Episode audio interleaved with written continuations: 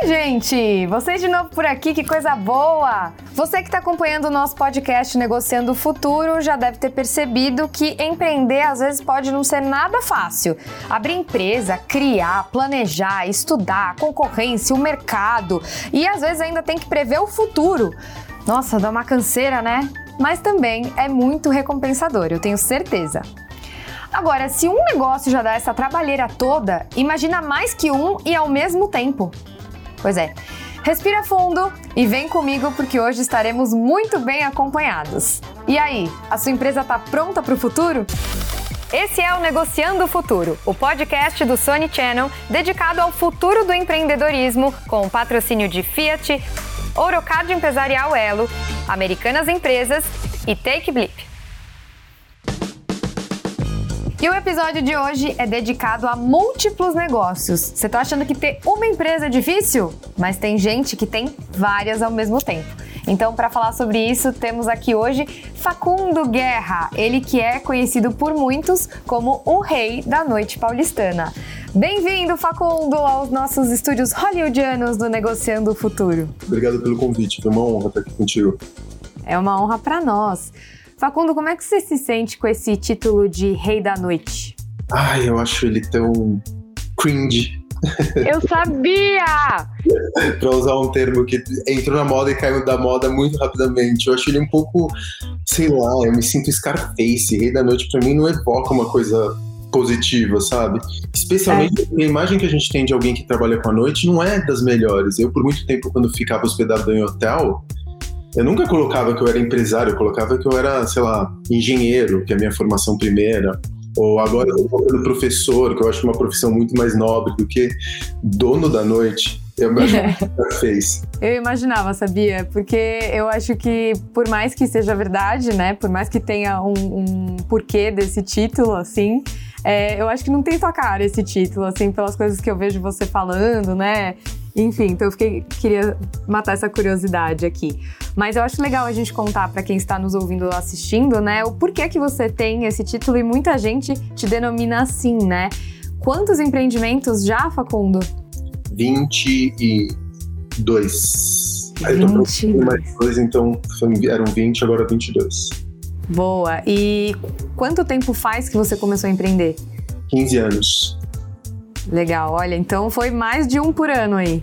Foi, foi mais de um por ano. Teve Sim. época que eu estava concebendo três, quatro projetos ao mesmo tempo, tocando três obras simultaneamente. Nossa, cara. Uma já dá tanto trabalho, imagina várias ao mesmo tempo. Forma dá muito trabalho. Agora imagina você construir um lugar do zero. A quantidade Nossa. de dia que você precisa articular para conseguir fazer com que isso aconteça.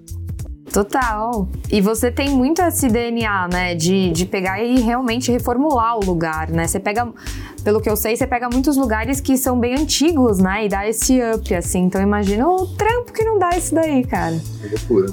Trabalho com muita gente competente também, né? Então não sou Sim. só eu, eu sou multidão, assim. Eu trabalho com muita gente competente. Trabalhar com gente boa é qualidade de vida, né? Sim. Então, só consigo fazer isso, lógico que sou a figura que aparece, mas no final das contas tem meus sócios, tem as pessoas que trabalham comigo, tem o pedreiro, tem o eletricista, tem muita gente que me ajuda a trazer esses lugares de volta. E você acha que isso já é assim uma super dica para conseguir levar múltiplos negócios ao mesmo tempo? É ter uma equipe muito confiável e competente? E entender que você não é melhor do que ninguém, né?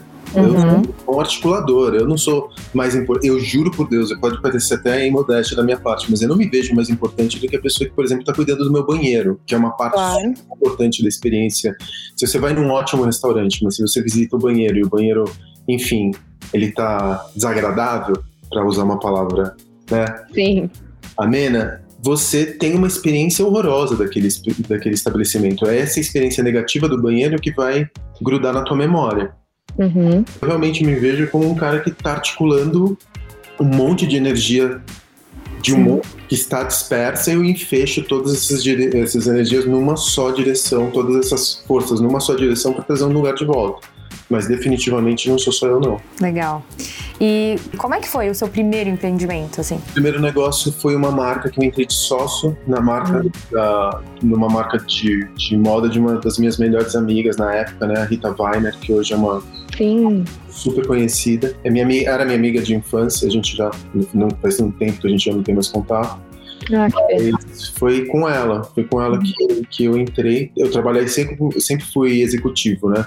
Uhum. Trabalhei com múltiplas corporações e aí quando eu fui demitido da minha, do meu último emprego, eu peguei uma grana da FGTS e entrei no negócio dela e não deu certo. Hum. A gente ficou juntos dois anos, mas graças a ela e graças a Teodora que eu tive a porta de entrada para depois encontrar qual era o tipo de negócio que possibilitava eu, me exprimir, que possibilitava eu construir uma narrativa. Se não fosse por essa falência, se não fosse por esse insucesso, eu não teria tido nada. Então a gente tem que ter uma certa distância para conseguir é, fazer um juízo valorativo de qualquer evento na nossa vida. Tem desgraça, tem para bem. Total. E você é, permeou por vários universos também que acredito que deve ter te ajudado bastante em termos criativos, né?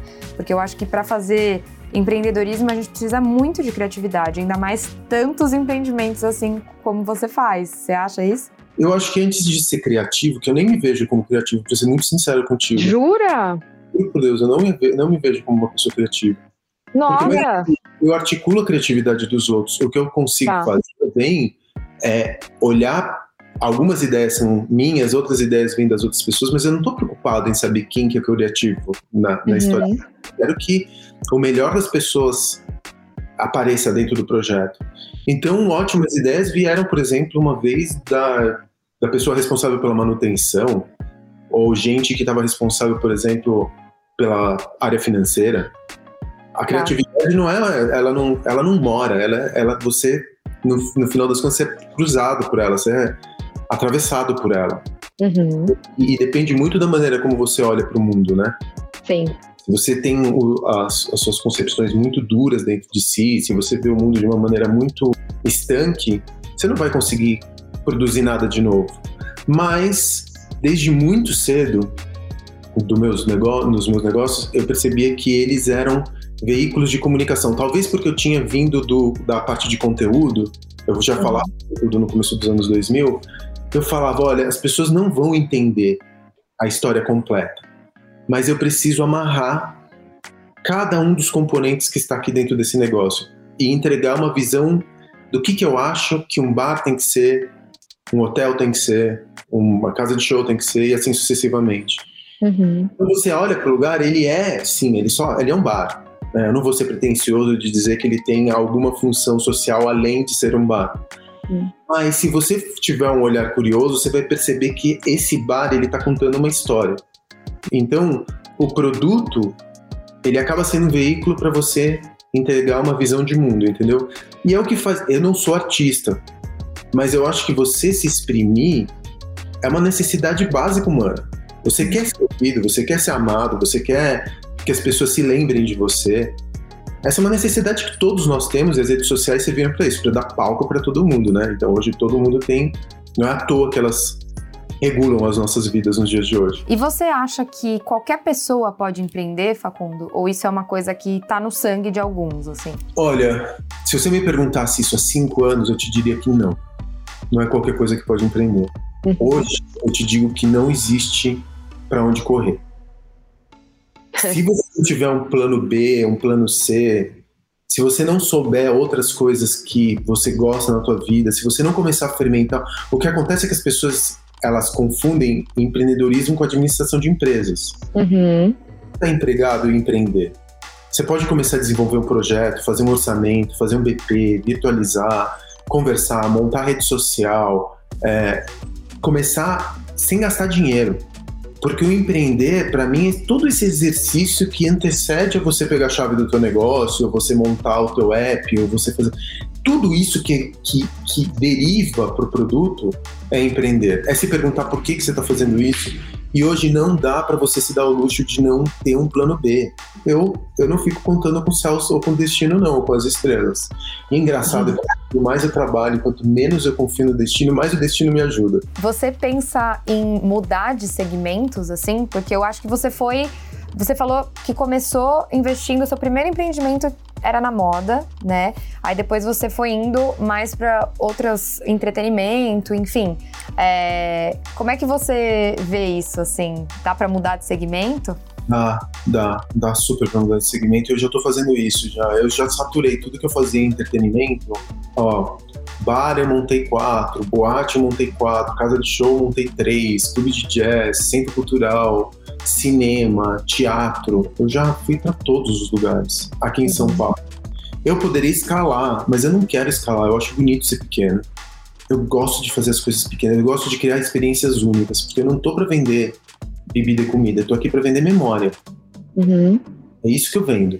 Eu tento marcar a memória das pessoas. Eu vendo eu, eu, eu vendo marcadores de vida. É muito legal. Eu, às vezes eu cruzo pessoas que me falam, ai, que saudade do Vegas, que foi o meu primeiro lugar. É, eu tenho. Eu tenho, aliás. Então, mas aí que tá. E aí eu, eu sempre penso, não, você não tem saudade do Vegas. Você tem saudade de quem você era quando você foi pro Vegas. É. Então, para mim, o Vegas é um gatilho para aquela pessoa que você foi e da qual você se sente vontade. E é reconfortante eu ser esse gatilho, Vegas, uma criação minha, ter sido esse gatilho para você se lembrar com amor ou com dor ou com quem quer que seja de quem você é aos 20 anos. Sim. Quem você era aos, aos é, 23 saber dessa ter participado de alguma memória desse ritual da tua passagem à vida adulta, de ter se deslumbrado com São Paulo, de ter falado que cidade incrível, porque o Vegas não falava sobre ele, ele falava sobre São Paulo, ele falava sobre as pessoas que frequentavam o Vegas. Então esses marcadores de memória, para mim, eles são mais importantes do que o Vegas me deu muito dinheiro, eu fui milionário por causa do Vegas. Eu saí de uma situação em que eu tinha sido despejado alguns meses antes do Vegas para ser milionário alguns poucos anos depois. Uhum. Mas eu me lembro. Eu me lembro de tantas outras coisas. Eu não me lembro do conforto material porque eu nem usufruí desse conforto material, porque eu nunca tive investidor. Então, todas as vezes que meus negócios davam muito dinheiro, eu abria muitos outros lugares. Era quase como se eu pudesse fugir da armadilha de ter uma Ferrari, sabe? Eu não tenho, eu não, eu não quero esses marcadores de vida, propriedade. Uhum eu continuar contando essas histórias, marcando a memória das pessoas, construindo os gatilhos de experiência, possibilitando os encontros. Tem muita gente que já se encontrou. Nossa, quantos bebês eu não conheço que vieram de encontros numa pista do Vegas? pelo nome, inclusive a minha filha. Ai, que legal. E quantos casamentos se desfizeram por causa do mesmo lugar? Entendeu? Quantos bebês deixaram de nascer por causa também dos meus lugares? É. E criaram cenários de tragédia. É, eu já vivenciei um, tá? Já vivenciei um cenário de tragédia no empreendimento seu. Depois você me conta qual foi. Depois de conta. Aí eu fico pensando, cara, é, essas, todas essas histórias, se eu tô na, na, na, coisa do artesanal, essas histórias eu já contei. Uhum. Agora eu tenho outros caminhos. Então, Sim. É, tem o caminho de comunicador, então eu estou negociando, já já está quase certo. É, a, a dois programas. Eu estou é, escrevendo livro, estou montando podcast. Então, um caminho é me transformar num comunicador e professor. Uhum. Tomar um, uma, um caminho que eu tinha começado ali aos 20 anos. E essa é um, tem muita coisa para fazer nesse, nesse caminho. Eu estou começando Sim. agora. E é um baita empreendimento também, né? É. E um outro é terminar agora. Eu tenho mais um negócio para fazer, que é o último negócio que eu vou fazer na vida. Em entretenimento, alimentos e bebidas. É isso que eu sempre fiz. Eu tenho só mais um e depois eu paro. E eu não vou parar do tipo, ai, não, eu vou parar mesmo, não importa, pode vir o negócio mais legal do mundo depois, eu não vou fazer mais. Você também tem que saber a hora de parar, né? Tão importante você ter é. o, o, controle da tua vida e falar assim: eu parei, não adianta, pode vir o que vier que eu vou parar, eu não quero mais. E, e aí é isso, eu tenho o Altar, que é um projeto das casinhas flutuantes, que eu comecei a montar um pouco antes da pandemia. Sim. Que me traz muito, muito prazer também. E o entretenimento que eu aprendi com os meus negócios é uma ferramenta. Uhum. Então o Altar também é uma ferramenta de entretenimento. Tudo que eu aprendi claro. Boteco, em casa de show, eu aplico no altar e com bastante sucesso. A gente pode ver um pouco pela fala do Facundo que ter vários negócios não é sobre quantidade, né? É sobre qualidade e sobre aquilo que você quer colocar em cada negócio seu. Então, a gente agora tem uma pergunta, né? Que é assim, como é que faz para saber se isso tem futuro, né? Como fazer isso acontecer a longo prazo? E aí, para a gente pensar um pouquinho mais sobre isso, a gente convidou uma especialista, a Camila Nasser, e vamos ouvir agora o que ela tem a dizer. Muito prazer a todos. Eu sou a Camila Nasser, sou cofundadora e CEO do CRIA, que foi a primeira plataforma de investimento em startups do país. Muitas vezes me perguntam qual é o negócio, quais são os negócios do futuro. E, e para responder isso, a gente tem que entender como a tecnologia acelerou tanto a inovação, principalmente na última década. Se a gente olha mais tempos de Idade Média, até de renascentismo, a, a inovação do mundo, ela andava em uma constante, ela ia crescendo. Hoje a gente tem uma inovação, posso falar em J, né? A gente consegue inovar, trazer coisas novas através da tecnologia em uma velocidade extremamente superior. E cada vez isso vai se provando com inovações em diferentes mercados. A inovação do futuro, ela está muito ligada a essa tecnologia que está cada vez mais se aprimorando, então tem a ver um pouco com inteligência artificial, com a descentralização que tecnologias como o blockchain nos trazem para o mercado, com as eficiências. Ah, então tem muito negócio nessa área para a gente olhar. E claro, sempre olhando quais são os mercados hoje que são os mercados mais ineficientes e que a gente precisa melhorar. A gente precisa muito melhorar o nosso setor de agro para a gente conseguir ter um consumo mais consciente do ambiente e a alimentação é uma coisa essencial para a vida humana e a vida no planeta Terra. A gente tem que melhorar muito a nossa mobilidade. A gente está vendo, inclusive, agora os bilionários numa corrida espacial. Isso aqui deve vir para o mercado mais popular de alguma forma. A gente tem que melhorar a eficiência do setor financeiro e a gente tem visto cada vez mais os investidores se aventurando em diferentes frentes de investimento. As fintechs hoje elas estão em altas, mas ainda tem um espaço muito grande, principalmente para uma popularização mais desbancarizada. Enfim, são diferentes vertentes, todo todo mercado tem algum potencial de melhoria. Para quem está pensando em investir, em diversificar o seu portfólio com diferentes negócios e diferentes segmentos, a minha dica de ouro é Veja quem já está fazendo isso, como essa pessoa está fazendo isso. É, é, a gente tá, vive a era das comunidades, existe comunidade para cada nicho e para cada mercado.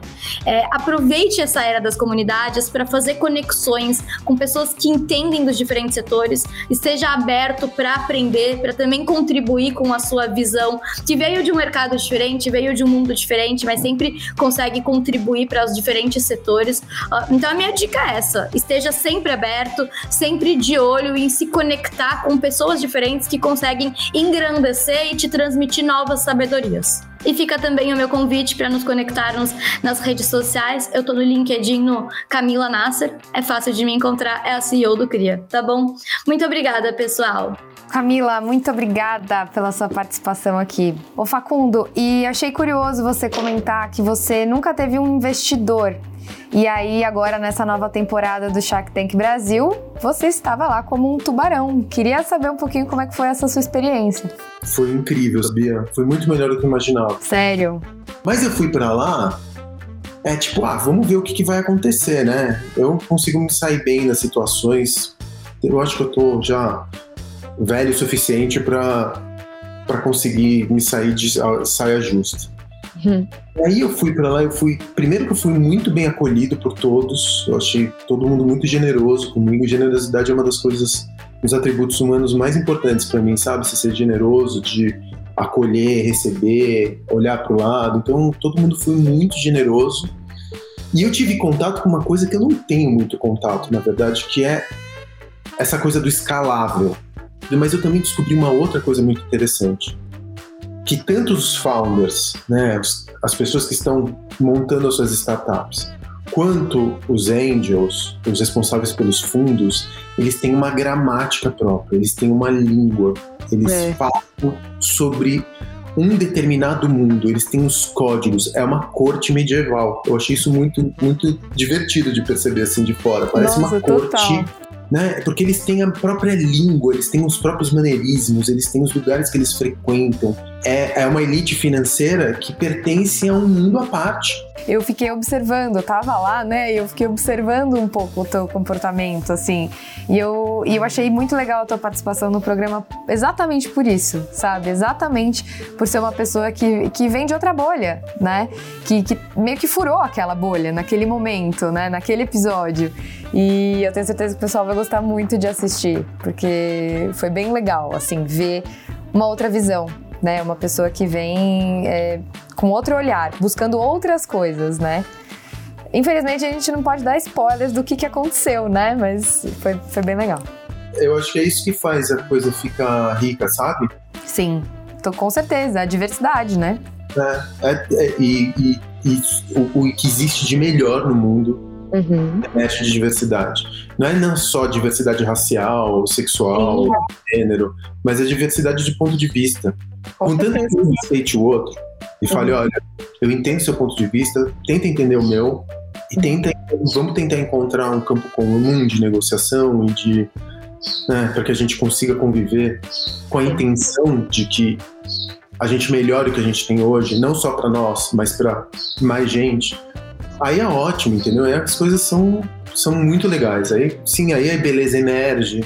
No final das contas, todos somos humanos, todos os problemas nos atingem, nos afligem de igual maneira, né? Não dá pra pensar que a gente é diferente do outro, tão diferente do outro assim. O que, que você acha que é o futuro do empreendedorismo? Assim, você falou algumas coisas, mas se você pudesse dar uma, uma resumida, assim, como você definiria, como você enxerga esse futuro?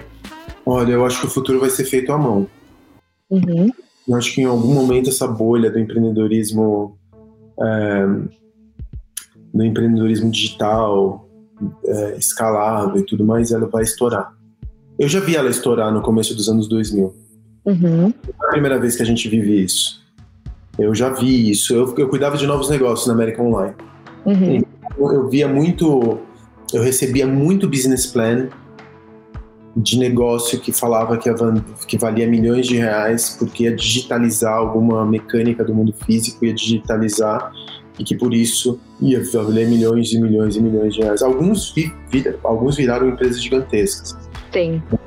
mas hoje em dia código é commodity.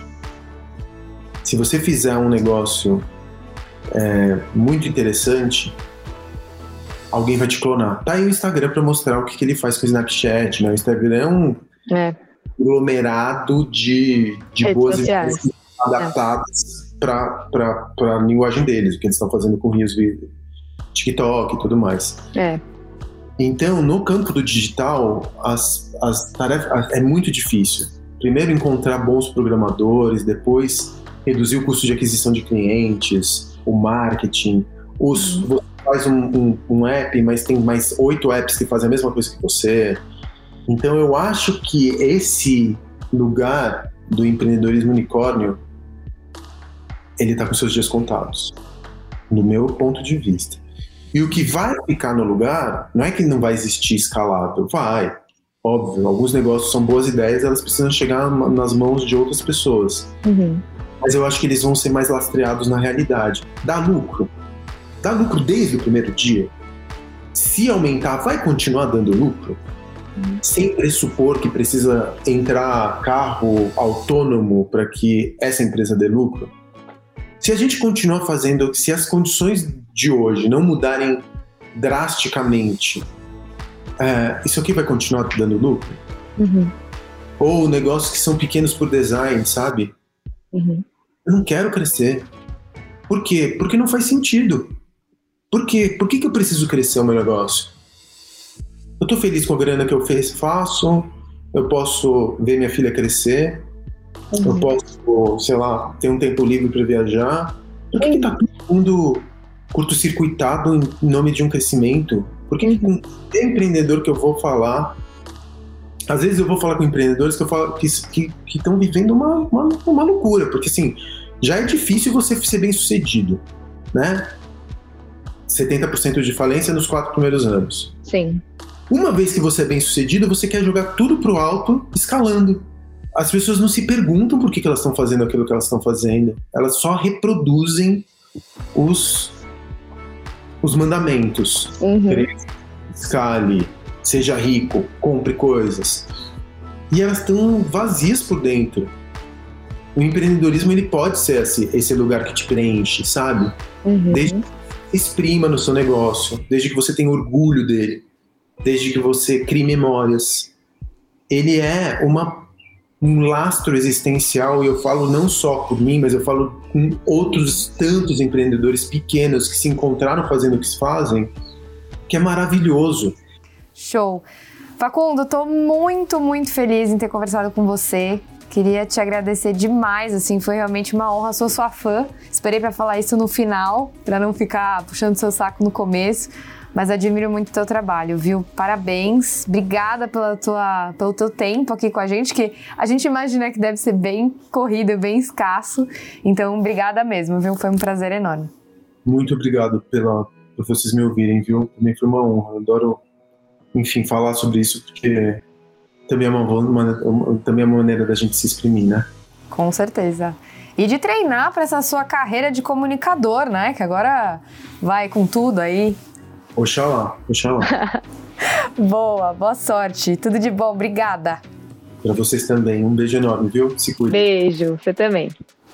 Você viu que não dá para fazer corpo mole, né? Precisa estudar e ralar bastante para acompanhar o mercado. Mas agora eu quero saber de você. Usa a hashtag podcast Negociando o Futuro e compartilha com a gente qual é a sua visão para os próximos anos. Também manda para aquela pessoa que você acha que precisa ouvir esse papo. Aproveitando para quem está no YouTube, curte, compartilha, ativa o sininho, comenta aqui e manda para todo mundo também, beleza? Então, muito obrigada pela sua companhia e a gente se vê na próxima sexta-feira para continuar aprendendo juntos. Tchau!